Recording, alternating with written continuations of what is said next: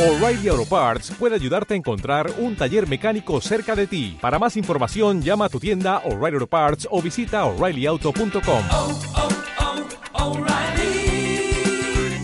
oh, Parts. Estás escuchando Cómo conocía nuestro cloud, un podcast en el que hablaremos sobre Google Cloud y cómo sacarle el máximo partido a los servicios que ofrece, de una manera imparcial y amena. Hola a todos, bienvenidos una vez más a Cómo conocí a nuestro cloud, el podcast de Goodly sobre todo lo que tiene que ver con la tecnología de Google Cloud. En el episodio de hoy vamos a continuar hablando de qué no hay que hacer para modernizar aplicaciones, eh, como hablamos en el episodio anterior. Para ello contamos con, con Miguel Ángel Muñoz, arquitecto de soluciones aquí en Paradigma. Hola Miguel, gracias de nuevo por venir. Hola Tomás, muchas gracias por invitarme. Genial, pues, pues bueno, eh, lo primero que vamos a hacer es, eh, esto es como la segunda parte de- del podcast anterior. Si no, si no habéis tenido el placer de escucharlo, os recomendamos en este momento que vayáis a escuchar el anterior y luego vengáis a este, porque, bueno, no, no están tan unidos, no os vais a perder nada, pero en el otro hablamos de cosas muy importantes que también hay que tener en cuenta para no hacer cuando modernizamos aplicaciones. Eh, vale, vamos a empezar este segundo bloque eh, hablando de los ángulos de la solución a la hora de a la hora de implementar una solución de cómo nos vamos cómo nos vamos a ir de nuestro CPD vamos a ir a la nube vamos a ir a Google Cloud por por ponerle un nombre no ya que estamos en este podcast nosotros pues estamos diseñando y, ya hablamos que hay que tener cuidado que hay que basar esos diseños en POCs que hay que tener cuidado en no no, no usar el cloud como si fuera una una, un, un- un CPD, un CPD nuevo y, y un montón de otras cosas. Pero, ¿qué más cosas hay que tener en cuenta cuando estamos diseñando nuestra arquitectura para ir al cloud? Pues yo creo que una cosa muy importante eh, es en general, no solo para ir al cloud, pero es verdad que, en cloud eh, fa- falla bastante. Es no solo tener el punto de vista de arquitectura. Eh, esto es muy habitual. Cuando haces diseños de arquitectura, solo tienes de, vis- de vista cuál es la mejor implementación a nivel de arquitectura.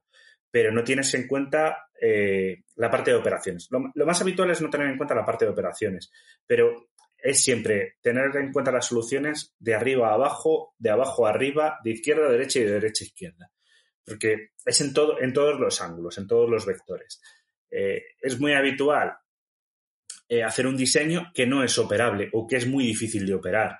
Eh, hacer un diseño que a lo mejor no es gobernable también, porque la gobernabilidad también es muy importante.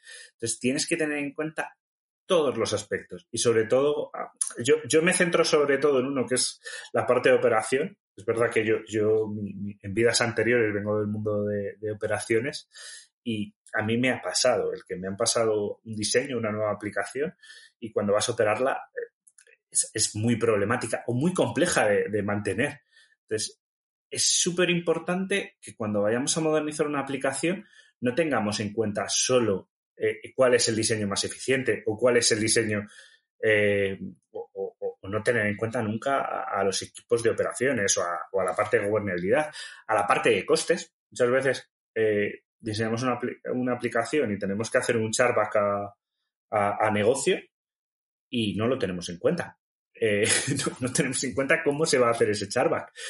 Y, y si no tienes en cuenta cómo se va a hacer ese charback, eh, va a ser casi imposible de, de- de realizarlo o muy complejo. Vas a necesitar tanto tiempo para, para calcular costes eh, mensualmente que al final el coste de calcular costes es muy alto.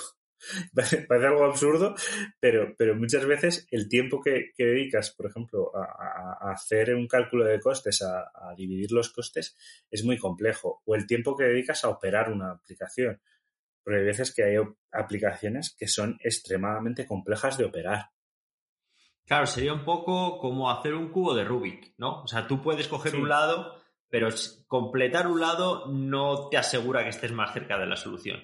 Hay que ir combinando todas las piezas desde todos los puntos de vista para poder. Y de hecho, la solución buena, si, si el cubo de Rubik fuera la perfecta, sería más una mezcla con, con varias casillas en su posición, más que solo terminar dos lados.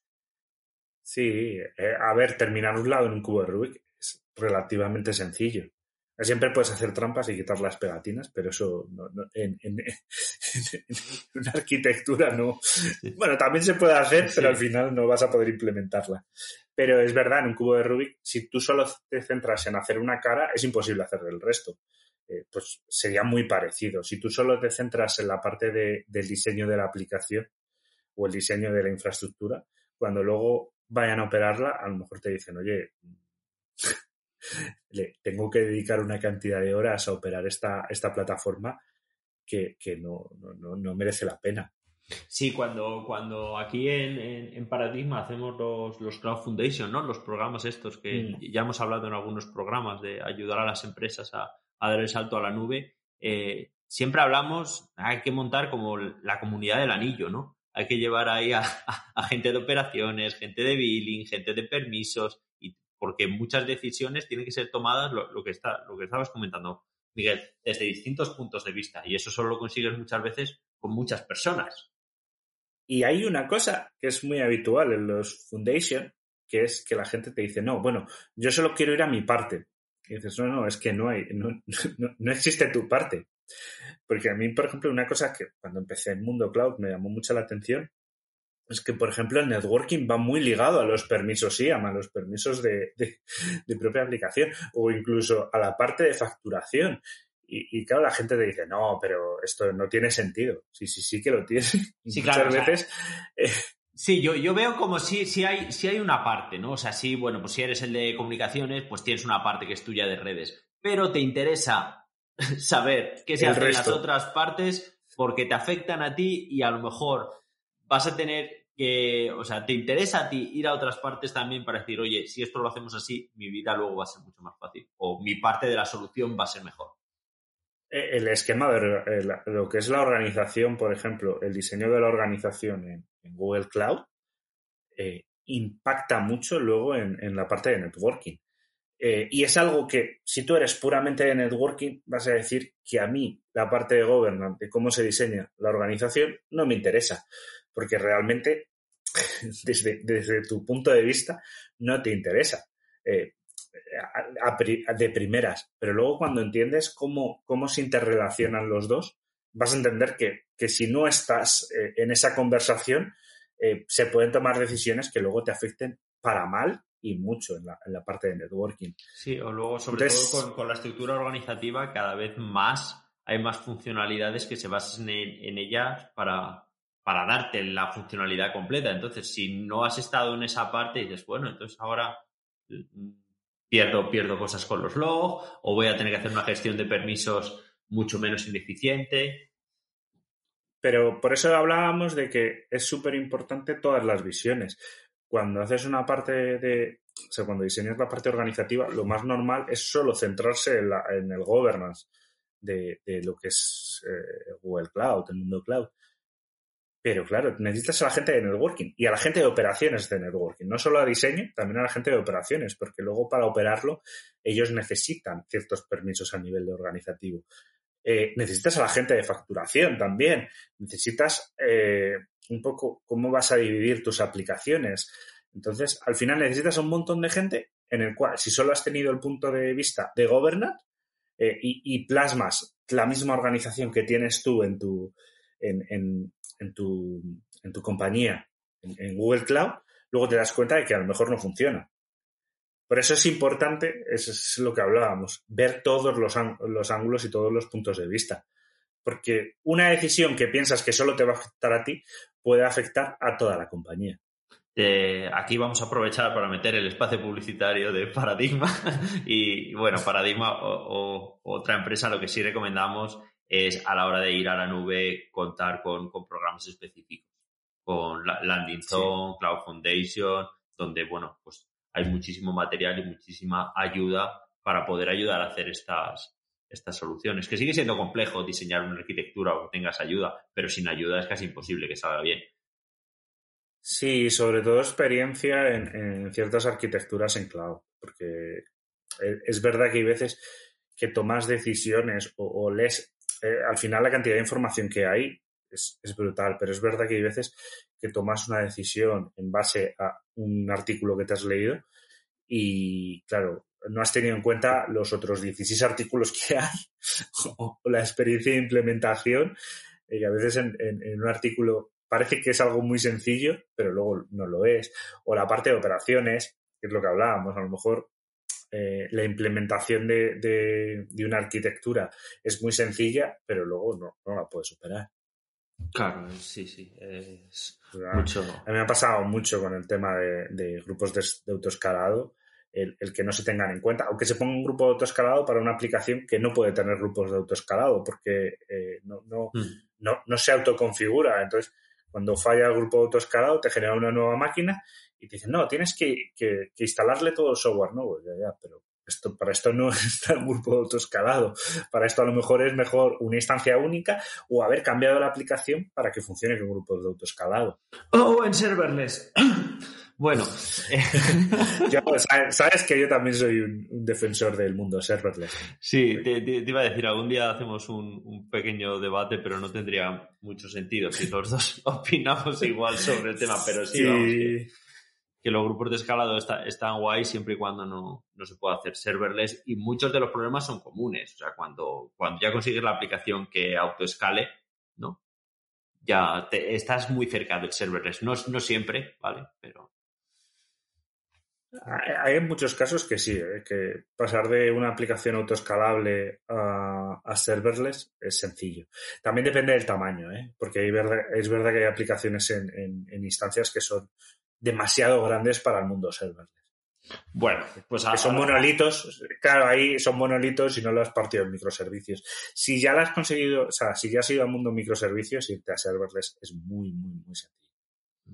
Bueno, sí, eh, voy, a autocontrolarme. Vamos a continuar al siguiente punto, que es, eh, a ver, eh, ir, a, ir a la nube suele ser mucho más barato que tener tu propio CPD. Pero hay, hay, problemas cuando lo único que miras es intentar ahorrar. Sí, esto es, esto es muy habitual. El, motor de cambio para, para irte al mundo cloud es el ahorro de costes y es una característica que tiene el cloud, pero si te lees, y, esto lo tiene Google Cloud, lo tiene AWS y lo tiene Azure, si lees sus, eh, lo, que es su marco, sus marcos de arquitectura, ellos mismos te lo dicen. No te vayas solo por el ahorro de costes. O sea, es una funcionalidad o, un beneficio que vas a tener de, eh, en, cloud, en Google Cloud, obviamente tienes un ahorro de costes muy grande, pero si solo centras el movimiento en ahorro de costes, es cuando vienen los problemas. Es cuando vienen el irte solo al if el no modernizar tu aplicación, porque lo único que quieres es ahorro de costes, cambiar hierro por hierro en cloud. A ver, como driver, como excusa para, para migrar a nubes, genial, porque es de, las, es de los mejores argumentos que existen en el mundo empresarial. Sí, a ver, al final las empresas se mueven por dinero. Si no se moviesen por dinero, eh, mal vamos. Pero es verdad que solo centrarte en, en, cuando estás haciendo una modernización de aplicaciones en que lo único que quieres ganar es un ahorro de costes, eh, es problemático. Porque probablemente al final no lo consigas. O sea, es curioso, aunque, mm. aunque el cloud es mucho más económico, eh, si comparas el coste de una instancia eh, comparado con el coste de un servidor, eh, eh, el coste es muchísimo más bajo en, cloud. Y, además eso se ve clarísimo. Pero es verdad, y además de que, bueno, que es pago por uso, que es, que es uno de los primeros cambios. tú en tu CPD, bueno, puedes apagar los servidores de desarrollo y preproducción para ahorrar coste energético, y a veces te viene muy bien, pero no, no ahorras el, el, coste del servidor en sí, ya lo has pagado mucha gente ni se lo plantea. En cloud se plantea porque, porque es un ahorro de costes directo. Y, a lo mejor estás pagando el 20% del servidor muchas veces. En desarrollo sueles pagar como entre un 30 un, creo que es como un 30, entre un 30 y un 25%. Así de memoria no me lo sé, pero, pero más o menos es, es lo que pagas. Si haces eh, la diferencia del 24 por 7 a un 8 por 5. O sea, no a un 8, a un 12 por 5. Eh, pero claro, si solo te estás centrando en ese, en ese ahorro, em, te vas a encontrar con problemas derivados que a lo mejor te generan más coste. Entonces, por eso, no solo tienes que centrarte en el ahorro de costes. Ojo que, que, que es importante, ¿eh? Que claro, es, que aquí que es- nadie hablamos de, de ir ahí con la manguera de billetes, pero, No, pero- solo, solo mirar eso, el, el máximo ahorro te, te puede generar que a medio plazo, a lo mejor a corto sí lo consigues, pero a medio plazo tienes, tiene- Claro. tienes un problema ahí serio. Es que además, em, realmente los otros beneficios o en otras partes que te puedes centrar te van a dar también un ahorro de costes. La flexibilidad que te da eh, el cloud y centrarte en flexibilidad te da un ahorro de costes, porque, por ejemplo, si te- lo que hablábamos de grupos de autoescalado o si te vas a serverless, vas a tener un ahorro de costes a largo plazo. Incluso realmente a corto no, porque a lo mejor necesitas hacer la migración de aplicación, hacer la modernización, hacer un, un, un refactor o un... probablemente un refactor. Si te vas a mundo server es un refactor. Que tiene un coste inicial muy alto, tanto en tiempo como, en dinero, porque necesitas recursos para hacerlo. Pero eh, esa flexibilidad que te va a dar el estar en serverless eh, es, un ahorro de costes a largo plazo muy grande. Y, luego te da otros beneficios, eh, que es, bueno, pues luego la inter- interoperabil- interoperabilidad con otros servicios cloud, etcétera, etcétera, que al final, a la larga, te van a dar más ahorro de costes. O sea, realmente, no centrarte en el ahorro de costes te va a dar más ahorro de costes a largo plazo que centrarte solo en él. Es, Sí. es por lo que por lo que no recomendamos centrar, centrar, en el, centrar en el ahorro de costes tu modernización al cloud. Es verdad que es un driver fundamental Es- y al final el- suele ser el, el- mayor motor. Es el gran driver. Si, no, si no hubiera ahorro de costes, habría, habría mucho menos empresas al otro lado del muro.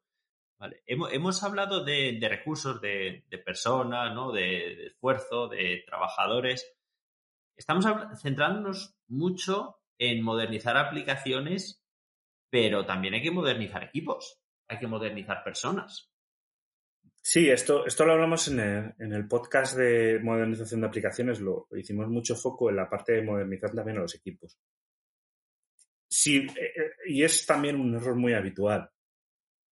Intentar operar eh, con el mismo equipo que operas en tu CPD, operas al cloud, como hemos visto en el capítulo anterior, el mundo cloud no es un CPD. Entonces, si, tu equipo es exactamente el mismo y está formado de la misma manera, con las mismas tecnologías que tienes en CPD, vas a tener un problema. Y, básicamente tienes que modernizar a tu equipo. Esto no significa que, muchas veces la gente entiende de despido a todo mi equipo o mi equipo de, on-prem no va a hacer nada. No. Es modernizar a ese equipo para que pueda operar en cloud y tienen que cambiar la mentalidad y, van a operar de otra manera diferente. Sí, hablamos No de- van a hacer de- las mismas cosas, Hablamos de formación, de reorganizar, de, de ajustar. A lo mejor hace falta que ciertos equipos de operaciones pues tengan, te- tengan más, más desarrollo, ¿no? Más desarrolladores los Sí. equipos de operaciones, yendo a una filosofía más DevOps, por poner un ejemplo. Claro, y y probablemente hay veces que tengas que contratar a gente que tenga expertise en, en este tipo de equipos, pero tienes que adaptar a tus equipos eh, para que puedan trabajar en otra metodología. A, mí la metodología de DevOps me encanta y además en el capítulo de modernización lo hablamos un montón. Eh, pero claro, si no modernizas a tu equipo, eh, lo que te vas a encontrar es que vas a seguir operando como si fuera un CPD. Entonces, al final, vale, a nivel organizativo yo pienso que, que el cloud no es un CPD, pero el equipo que lo opera es el mismo equipo que opera el CPD. Entonces, no estoy cambiando nada, no, estoy haciendo ningún cambio. Entonces, realmente, no, o sea, muchas veces hay que modernizar todo. Es lo que hablábamos de, de, los ángulos. El ángulo de operaciones es importante, pero el ángulo de operaciones también hay que modernizarlo. Si no modernizas tu equipo de operaciones, eh, cuando vaya, vayas a operar aplicaciones en cloud, te va a costar un montón. Y vas a tener muchos gaps eh, que si tú has modernizado tu equipo, has generado un squad para operar las nuevas aplicaciones que te entran en cloud, eh, que, has, modernizado a cloud, va a ser muy sencillo, ese equipo va a ir creciendo y va a crecer con, el equipo de, de on-prem o tienes otro equipo. Esto ya depende un poco de gustos. pero, pero es súper importante eh, modernizar a los equipos.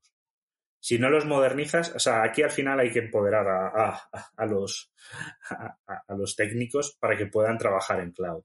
Y ojo, y, y, aquí enlazo con el siguiente tema, y no solo en las aplicaciones en el cloud, sino todo, todo el ecosistema de aplicaciones, y aquí estoy hablando ya a nivel de, pues, cómo controlar costes, niveles de permisos.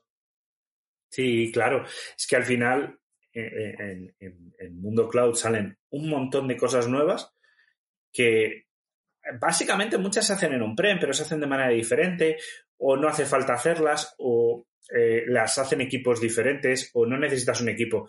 Por ejemplo, el equipo a mí me encanta, el de eh, el, equipo de control de costes, el equipo de Billy.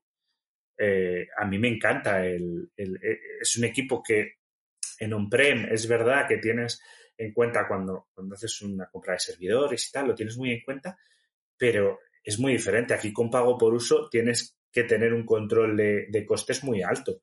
Entonces, eh, probablemente no exista un equipo de facturación o el equipo de facturación no está acostumbrado a trabajar con, cloud porque tiene que ser capaz de ver eh, qué, es, qué es lo que estás consumiendo, quién lo está consumiendo, el cuando hay un, pico de consumo, por qué se ha producido ese pico. Todo ese tipo de cosas son complejas y probablemente el equipo de facturación que, tienes para un PREM no, está preparado. Si no, lo, si no lo formas, si no trabajas de, una manera más, más cloud, te va a costar un montón controlar esto. Este, este, este punto que comentas es sobre todo, es sobre todo importante porque si no lo tienes es posible que no te des cuenta que lo necesitas.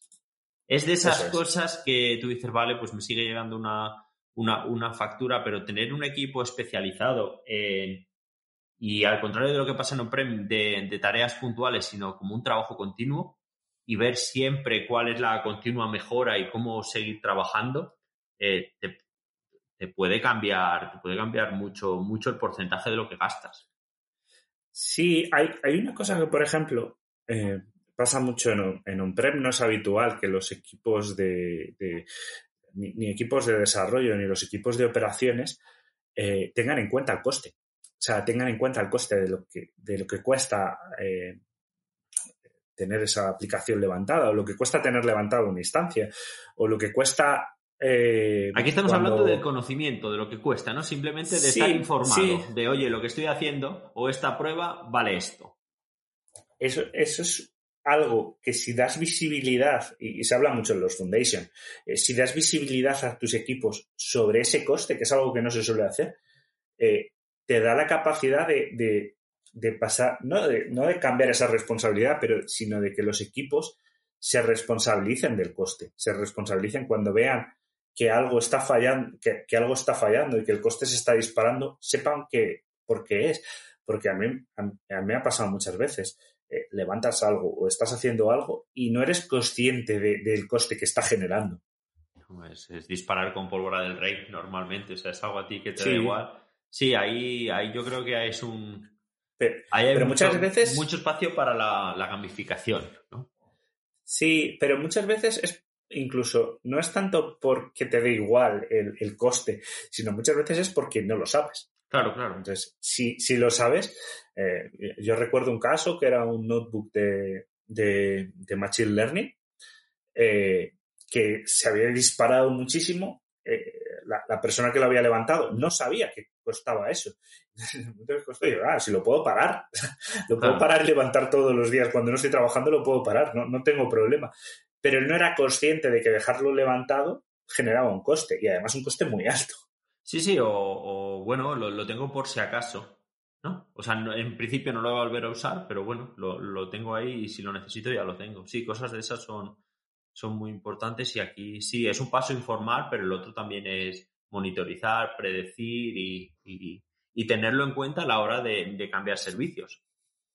Por eso es muy importante lo que hablábamos de formar, porque, por ejemplo, levantar recursos en cloud en general es muy rápido y es muy, es muy fácil, y más si usas infraestructura como código. Eh, entonces, muchas veces eh, se deja levantado un una instancia o un recurso por, el hecho de, mm, lo voy a poder necesitar y a lo mejor en, en volver a generarlo voy a tardar meses. Hmm. Cuando um, ahora mismo vas a tardar, iba a decir días, pero realmente horas. o sea, vas a Sí, hombre, y que, y poco. que hay, y que hay soluciones que es hacer un snapshot, ¿no? Haces una captura de la máquina Claro, y ya, y ya. El coste es mínimo porque es del almacenamiento de la imagen. Claro, haces el snapshot, dejas, o sea, por ejemplo, una máquina, haces el snapshot, paras la máquina, persistes el snapshot para que se quede Hmm. a largo plazo y si lo vuelves a necesitar, lo levantas. Y es una manera de eh, no estar generando costes con una máquina y, y realmente levantar una máquina de un snapshot eh, es... ahí en este caso no es ni horas, es cinco minutos, o sea, no necesitas más. Sí, aquí a- a- aprovecho para desmentir una leyenda urbana que dice que las máquinas paradas no consumen. Consumen mucho menos Sí. porque li- libera RAM y CPU, pero el disco sigue estando. Sí, Entonces, sí, sí, sí. Es, pe- sí, no sé por qué se hace esa leyenda urbana, porque se hace mucho foco en si paras una máquina sigue consumiendo. No consume CPU, pero consume eh, storage y probablemente el storage es una parte bastante importante. Cuando lo pasas a un snapshot, eh, un snapshot en web, es almacenamiento. al final es- va, eh, realmente es, es float storage a donde va y, y el, el almacenamiento tiene un coste irrisorio. Sí, depende, de, depende del caso. Hay veces que comparar es suficiente, pero, pero parar también tiene coste. O sea, tener una máquina parada está, está consumiendo mucho menos, pero consume. Pero, tam- pero no tienes... Luego bueno, es que a lo, a lo que ahí me refiero, se- Miguel, es, por ejemplo, si, si vas a trabajar al día siguiente, pues tampoco estés con los Sí, snapshots todo el sí, día. sí, por, sí. por eso digo que Hombre. hay casos de uso para... No, hay casos de uso. Sí, pero es verdad que muchas veces tendemos a parar eh, porque es sencillo, eh, paras la máquina y, y es lo que hablábamos de formar los equipos. Eh, levantar desde un snapshot es muy sencillo y muchas veces paras porque es lo que sabes hacer. Eh, No, no sabes a lo mejor levantar de un snapshot. Si no has formado este equipo, no, no vas a saberlo hacer. Es un procedimiento muy sencillo. Si saben hacerlo, eh, el ahorro que vas a tener es muy grande. Es lo que hablábamos muchas veces de, bueno, pues a lo mejor no quiero formar un equipo porque tiene coste inicial, pero realmente la operación de ese equipo te va a hacer un ahorro de costes.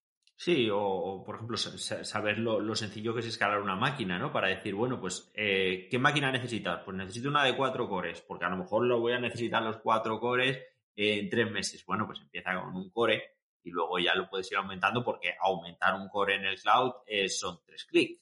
Ah, vale, pues es. sí, es la, la- la información es poder en este caso.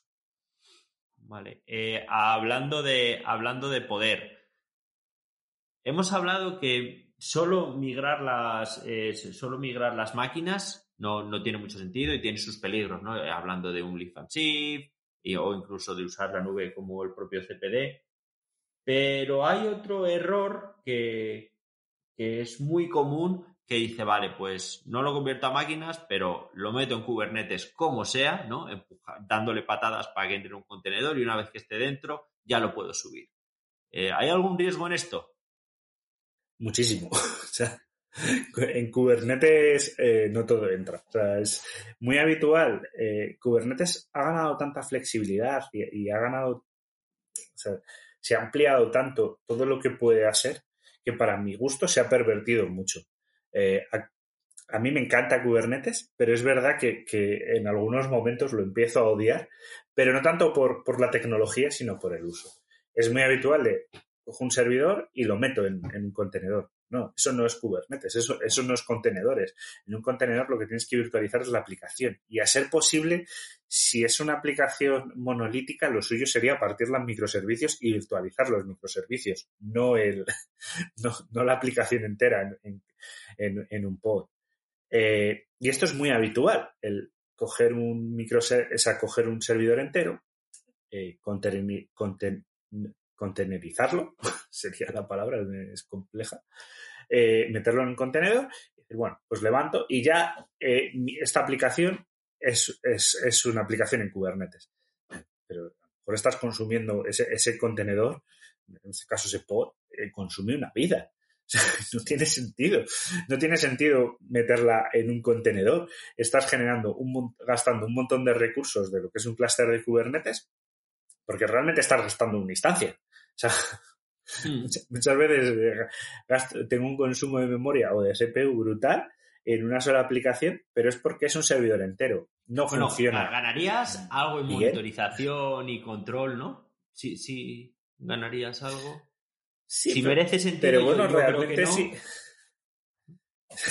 Pero realmente, si tú lo metes una, en, en- un Compute Engine y, lo monitorizas, monitorizas el, Compute Engine, tienes la misma monitorización que, vas a tener en, Kubernetes. Es que realmente eh, yo creo que no ganas nada, ganas simplemente el hecho de decir que esa aplicación está eh, en un contenedor y que trabajo solo en Kubernetes. Para mí, para mí ganas un riesgo, habitual. que el riesgo es decir, bueno, ya está en Kubernetes, trabajo hecho. Esta aplicación no la tengo Sí. que volver a tocar, cuando en el fondo es un leaf and shift encubierto. Sí, es, es el Leaf and Shift encubierto. Y luego, cuando tienes que operar esto, es horrible. O sea, es horrible porque eh, tienes una aplicación que es, que es stateful, resulta que además tienes que tener eh, pues, eh, o bien en, discos de NFS o bien en, persistir ese tipo de aplicaciones stateful es horrible, eh, no funciona bien y, es, horroroso. Y a mí también me ha pasado la situación con, o sea, incluso de un servidor, pero incluso de alguien que te dice, no, vamos a, meter en Kubernetes una base de datos. es una cosa que- ¿Y por qué? O sea, ¿qué sentido tiene? ¿Tiene, tiene tienes Cloud SQL, que, Cloud SQL para, para generar una base de datos. O sea, ¿para qué vas a, eh, en este caso era un MySQL, ¿para qué lo vas a meter en un contenedor? No, porque se puede.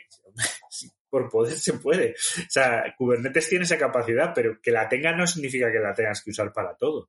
Sí, eso es un poco perver- pervertir, pervertir a Kubernetes, sí, cargarse un poco la esencia. Habrá casos y casos, justo el de, el de una, una base de datos pudiendo la tener ya gestionada, ¿no? Como con Cloud, SQL, Claro, cualquier es- otro servicio.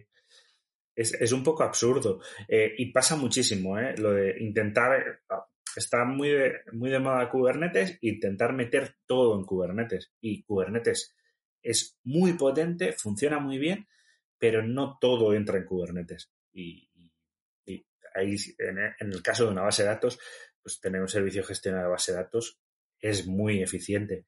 Es verdad que hay cosas, por ejemplo, en Redis. eh, yo, yo he visto contenedores con Redis y es verdad que puedes tenerlo en el servicio, pero es verdad que si es un Redis muy pequeño, eh, por ejemplo, para mantener sesiones, es muy habitual, quizás tenga sentido meterlo, meterlo en un poco. Sí, bueno, pero porque estamos hablando ya de una base, no, una Redis usada a modo de caché que en teoría Claro. puede fallar, ¿no? O sea, si el problema es Claro. que, no, que un, que un contenedor eh, tiene que ser efímero.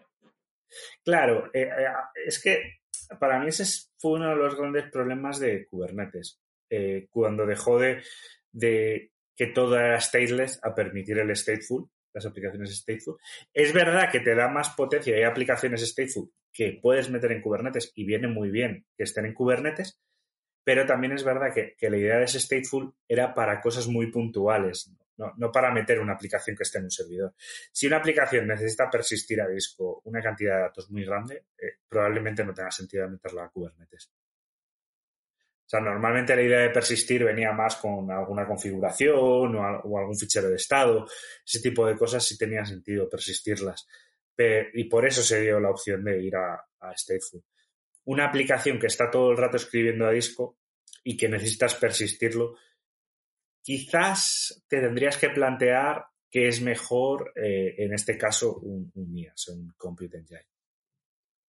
Sí, hay que, hay que, hay que analizar eso siempre. Hmm. O sea, se tiende mucho, o sea, es, es como, como ya tengo esto en Kubernetes o tengo todo en Kubernetes y no siempre es bueno tener todo en Kubernetes. Tienes que tener un, un- un- ecosistema de, de servicios, eh, como puede ser Cloud SQL, Cloud, eh, Cloud Engine, o sea, al final, servicios que pueden ser más IaaS, en el caso de Cloud SQL es más PaaS, pero eh, a veces son necesarios, ¿eh? No, no- no, olvidemos que, hay servicios que, que to- todos los servicios están ahí por algún motivo. Entonces, es verdad que si solo quiere usar Kubernetes y empieza a meter todo en Kubernetes eh, ahí con, un poco de calzador, eh, voy a generar un problema a nivel operativo bastante grande. sí, hay bastante riesgo en eso. Eh, ¿Te parece, Miguel? Vamos a hablar ahora de la importancia del entrenador y la directiva para ganar una Champion. Esto es cuando nos, cuando estamos planteando una, una, una migración, modernizar aplicaciones, no, no solo vale que esté implicado el equipo de la aplicación, sino hace falta sponsor, ¿no? Que se suele llamar. Mm. Suele, en, cualquier em, eh, en cualquier modernización o cualquier iniciativa de este tipo, eh, suele haber muchas reticencias, suele haber muchos stoppers. Entonces, eh, y sobre todo, cuanto más grande es la compañía, eh, más capas tienes que pasar y, más reticencias vas a, vas, a, vas a tener en general, se van sumando.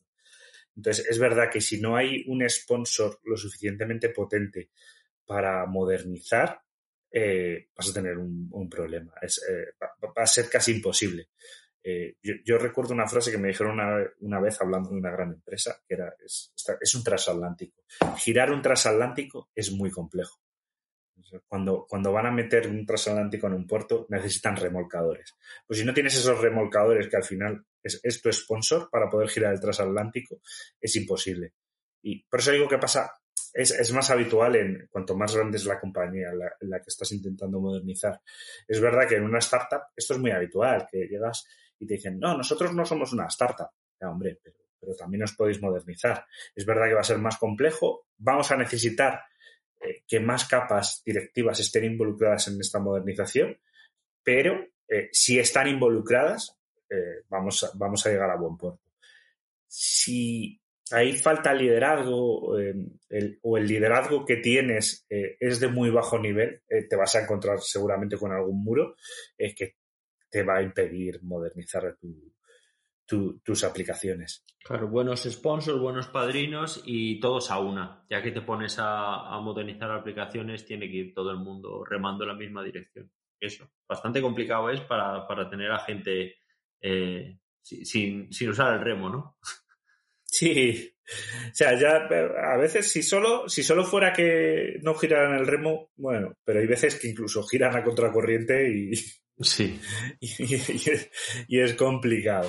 Eh, pero es verdad que si, tiene, si hay un buen liderazgo para modernizar, eh, en muchos casos estas modernizaciones vienen, vienen muy bien fundamentadas por un CEO o por, o por un CTO. O sea que Sí, eh, su- su- suele, ser, suele ser muy habitual que, que el sponsor eh, ayude mucho.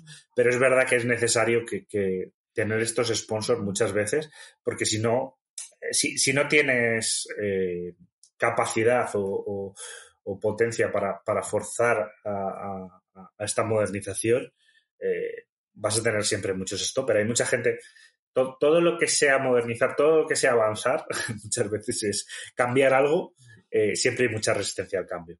Hmm, sí. Por, por miedo, ¿eh? Porque mucha gente piensa que, que, no sé, que cuando hay un cambio, pues eh, su empleo está en riesgo. Hay muchas veces que, que son miedos que, que muchas veces son infundados, ¿eh?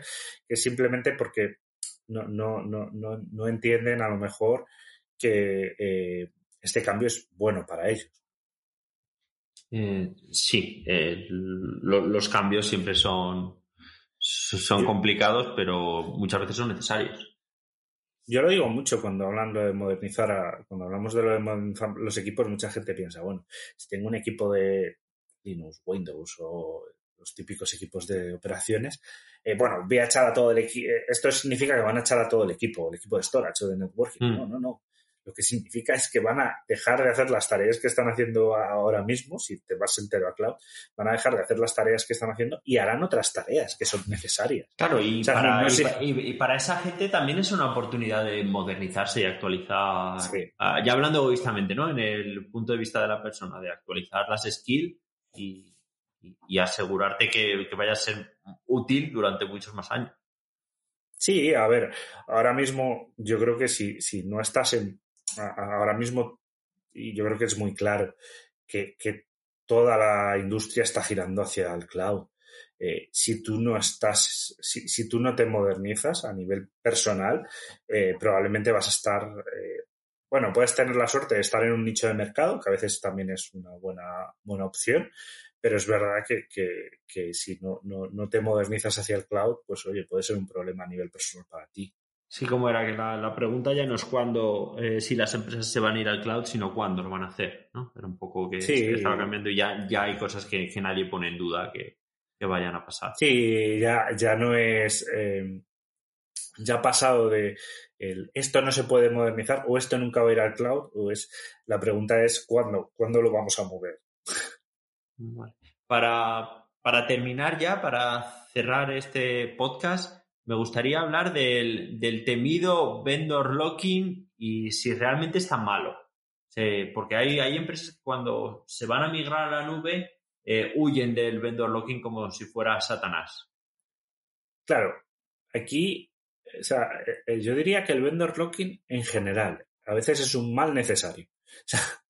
Es imposible evitar el vendor locking. Yo creo que, que nadie, eh, incluso eh, si vas a totalmente productos open source, que es muy habitual, el propio producto open source es locking muchas veces, ¿eh? porque, porque migra, eh, imagínate que el, que el proyecto de open source deja de, de tener mantenimiento, que ha pasado. ¿eh? Yo soy muy defensor de open source, pero a veces pasa. O que se hace una migración eh, por, porque se decide rotar el producto y tiene una afectación en tu, en tu aplicación inmensa. Esto pasa. Entonces, muchas veces por evitar el vendor locking, o bien generamos más vendor locking, que esto yo lo he visto, o sea, es una cosa que me llama mucho la atención, es por no, yo no quiero que mis aplicaciones eh, utilicen eh, el stack de, de, Google, ¿no? O sea, no quiero usar eh, las herramientas de Google porque, bueno, pues tengo herramientas propias y no quiero generar vendor locking. Entonces, te mandan unas herramientas que son vendor, que tienen un vendor locking igual o más grande. Entonces dices, bueno, esto es un poco absurdo. y luego, o generar arquitecturas muy complejas que son muy difíciles de mantener y que el, y el coste tanto de operación como de tenerla en marcha es muchísimo más grande que la aplica o sea, que tener una aplicación totalmente nativa en cloud usando las, las, las APIs de, Google eh, y las herramientas que tiene Google. Eh, ya no es el coste en ese momento, sino que el coste es mayor que lo que te costaría tener la aplicación arriba y sacar, salir del cloud en un momento determinado más, mucho más alto. Eh, lo que tienes que tener en cuenta siempre que eh, no es tanto evitar el vendor locking como tenerlo controlado. Para mí es un, un trade-off. O sea, el vendor locking es bueno siempre y cuando te, te, te ofrezca beneficios, velocidad, eh, funcionalidades que, me, que, merezca la pena. Eh, pues eso, que te estás comprometiendo, ¿no? Te estás casando con, con cierto servicio.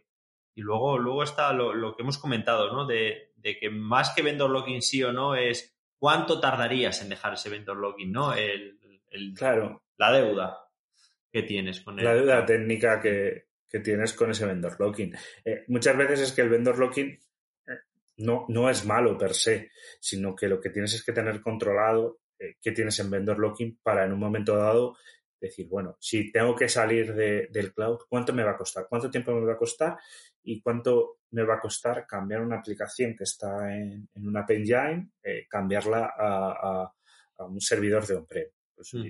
Siempre es posible hacerlo, tiene un coste, pero si yo eh, generar esa, esa, esa aplicación eh, sin usar App Engine o cualquier otro servicio de, de, de Google, el coste va a ser mucho más alto tanto de, de, infraestructura como de operación, y encima ese coste, eh, ese coste es el, el coste de salida, eh, también va a ser eh, más bajo que el mantener esa aplicación arriba con una arquitectura muy compleja, pues oye, no tiene ningún sentido que intentes evitar ese vendor locking que te, que te mm. da el cloud. Evidentemente, final... evidentemente las soluciones con, con, menor vendor locking o sin vendor locking es un plus. O sea, si tienes que elegir entre claro. dos aplicaciones que son iguales, vete a la que trabaje en SQL estándar en lugar de que tenga claro. su propio lenguaje. Obvia, obviamente, pero hay veces, ¿sabes? Es decir, por ejemplo, si quieres automatizar con Cloud Function, tienes que usar Cloud Function. Es verdad mm. que Cloud Function por debajo utiliza lenguajes que son, que son, que son estándar pues un Python, Go, eh, Java, eh, lo que utiliza por debajo eh, no, no, es nada que no sea estándar y que no pueda se ejecutar en otro lado. Pero, oye, ten, en cuenta que, bueno, pues habrá unas partes de la aplicación que sí que harán referencia a APIs de Google. oye, no hay problema. En caso de que lo tengas que cambiar, si lo tienes identificado, va a ser bastante sencillo. ¿eh? O sea, no, no, es, no es una locura. Es verdad que, que evitar el vendor locking pues puede parecer una muy buena idea, pero claro, también depende, al final, es antes eh, un poco hablando de la escala, ¿no? Al final Google está operando a escala global. es muy difícil que tú operes a la misma escala o que tengas la, la cantidad de gente eh, necesaria para desarrollar una aplicación o una abstracción eh, que Google te está dando. Eh, en muchos casos, a mí, hay, hay, por ejemplo, yo sé que a ti te encanta Cloud Run. Hmm. Al final, Cloud Run, obviamente, claro que tiene vendor locking, porque, pero, pero no deja de ser un contenedor. no, pero es verdad que luego hay llamadas dentro de Cloud Run que estás haciendo a las propias APIs. Ya, hombre, pero no vas a dejar de usar Cloud Run por, por, esas llamadas, porque a lo mejor montarte algo similar a Cloud Run o todos los beneficios que te da Cloud Run en, en una aplicación sin ese vendor locking es imposible. O es Claro. imposible o es tan complejo que, que el coste no merece la pena. Sí, o, el coste, o la performance que te da, o el, o el go-to-market, ¿no? El, el tiempo que tardo en, de- en desarrollar un nuevo servicio. Pues a lo mejor por quitarme el vendor login cuando he llegado ya, ya ha sido tarde o ha llegado antes la competencia. Sí, y muchas veces ese, o sea, muchas veces planteamos el vendor locking. ¿Cuál, cuál es el problema, no? O la- lo que siempre te suelen decir es, bueno, eh, que, que Google decida eh, incrementar los precios un 500% o, o que te expulse del cloud. Bueno, claro, tienes que también ver un poco las probabilidades de que ocurra eso. ¿Cuántas veces han subido los precios? Prácticamente ninguna. Sí que ha habido algún servicio que ha podido Mm. subir, pero no ha sido nada exagerado. Ah, Por ejemplo, se me ocurre GKE, que se emplearon las... las Sí, el, el máster, ¿no? Sí. Sí, pero tampoco es algo muy exagerado ni que impactara en las facturas un- algo brutal. Claro, no es Lo- algo lo que, te- que te- que te haga decir, pues me, me tengo que dejar la nube. Pero Claro. sí, o sea, yo creo que sí, sí tiene que haber plan de escape. Eh, O sea, si, Sí, si no, es no, no, yo- muy yo- malo, ¿cuánto tardo en hacer las maletas y irme a otro lado? Yo, yo sí que creo que tienes que tener el plan de escape, pero no pensar que, que es algo probable. O sea, lo que me refiero es que muchas veces eh, es como, no, es que claro, el coste del plan de escape es tanto. Bueno, pero ¿cuánto, cuánto tiempo Claro. vas a tener este beneficio? ¿Dos, tres años? Yo, yo creo que, que plantees un plan de escape en menos de dos, tres años es algo muy, muy, muy, muy complejo. Sí. O sea, muy raro y muy improbable. Es, eh, es improbable que tengas que irte en dos, tres años, a no ser que ocurra una desgracia. Obviamente que puede pasar, no sé, eh, que por el motivo que sea estés en un país que eh, eh, eh, decidan vetar desde Estados Unidos y que eh, no, no puedas operar tu, tu cloud desde, desde ese país. Vale, pero no sé, si vives en España no creo, no creo que Estados Unidos nos vaya a vetar. Sí. no, no es algo que se vea a corto plazo. Es- es- es complicado y viendo, y viendo un poco el pasado, pues hay, hay muy pocas ocasiones en las que te tengas que mover. Sí, yo creo que, a ver, sí que ha habido gente que se ha tenido que salir del cloud, pero ha sido más por temas políticos, o sea, de, políticas, o por temas de que incumplían los, eh, lo que sería el, código de, cada cloud. Eh, que a no ser que, que promuevas, ciertas cosas que sean, que sean ilegales, eh, no, no te van a sacar del cloud. A ver, si tu empresa se dedica a minar criptomonedas, y pretendes minar dentro de, de Google Cloud, pues probablemente no te vayan a dejar. Pero eso lo sabes antes de man. Ahí no, ahí no sé si, ahí la verdad es que tengo mis dudas si lo pagas. Lo, lo que está claro es que, es que eso tiene un coste. Normalmente no te dejan. O sea, suelen salirte alarmas de, de que estás Sí. minando. Sí, pero yo creo que es más por, por precaución de, oye, que lo sepas, que si no lo estás haciendo potencialmente, Sí. pues seguramente tengas a un, a, un, a un empleado malo o se te haya colado alguien en tu infra. Creo que los, depende del tipo de instancia, por lo menos, creo que no estaba permitido en las. Seguramente, en las- ¿eh? No, ya, ya digo, no. Pero bueno, es, es, a ver, es, o sea, obviamente cuando vas a entrar a un cloud, eh, te tienes que leer el acuerdo. O sea, es un, es un acuerdo, o sea, si no te lees el acuerdo, pero que si incumples el acuerdo, pues que sepas que, que, que- que te pueden echar. Vamos, que Obviamente. el que el cuanto menos vendor login tenga una solución mejor, pero no deja de ser otra funcionalidad como puede ser el precio o otras cosas que te da o que esté disponible en varios idiomas. Es una característica que hay que tener en cuenta para cogerla o no. Para mí lo importante es identificar el vendor locking y qué nos aporta. Sí, sí. Si, por ejemplo, tengo vendor locking, eh, una base de datos a lo mejor, y tengo vendor locking y, y puedo usar una solución eh, compatible con OpenSource, a un MySQL, un Postgres, pues a lo mejor me interesa irme a esa solución sin vendor locking. Mm. Eh, si lo que me aporta eh, esa, eh, esa, solución es eh, que, que, una serie de características que no me está aportando ni Postgres ni MySQL y que me interesa, pues oye, tendrás que tener vendor locking. Sí. Esto es muy fácil. Eh, yo, en todas las empresas, al final, eh, el sistema operativo habitual para, para, trabajar suele ser Windows eh, en, en, los equipos. Nadie se plantea que Windows es un vendor locking, y lo mm. es. Pero es, un, es necesario, ya llega a un punto que es un estándar. Pasa lo mismo con el cloud, al final. Eh, las muchas soluciones son muy estándar. Vale. Eh, bueno, se nos ha acabado, se nos ha acabado el tiempo. Vamos a, vamos a finalizar este, este segundo episodio dedicado a, a, los errores más comunes o qué cosas hay que tener en cuenta para no hacer a la hora de modernizar aplicaciones. Eh, y bueno, pues muchas gracias Miguel de nuevo y seguramente contaremos contigo para futuros episodios. Muchas gracias y por supuesto estoy encantado de venir al podcast. Y muchas gracias a todos los oyentes. Yo, bueno, como siempre, yo soy Tomás Calleja. Eh, muchas gracias por habernos escuchado y nos, nos oímos en el próximo episodio de Cómo conocías nuestro cloud.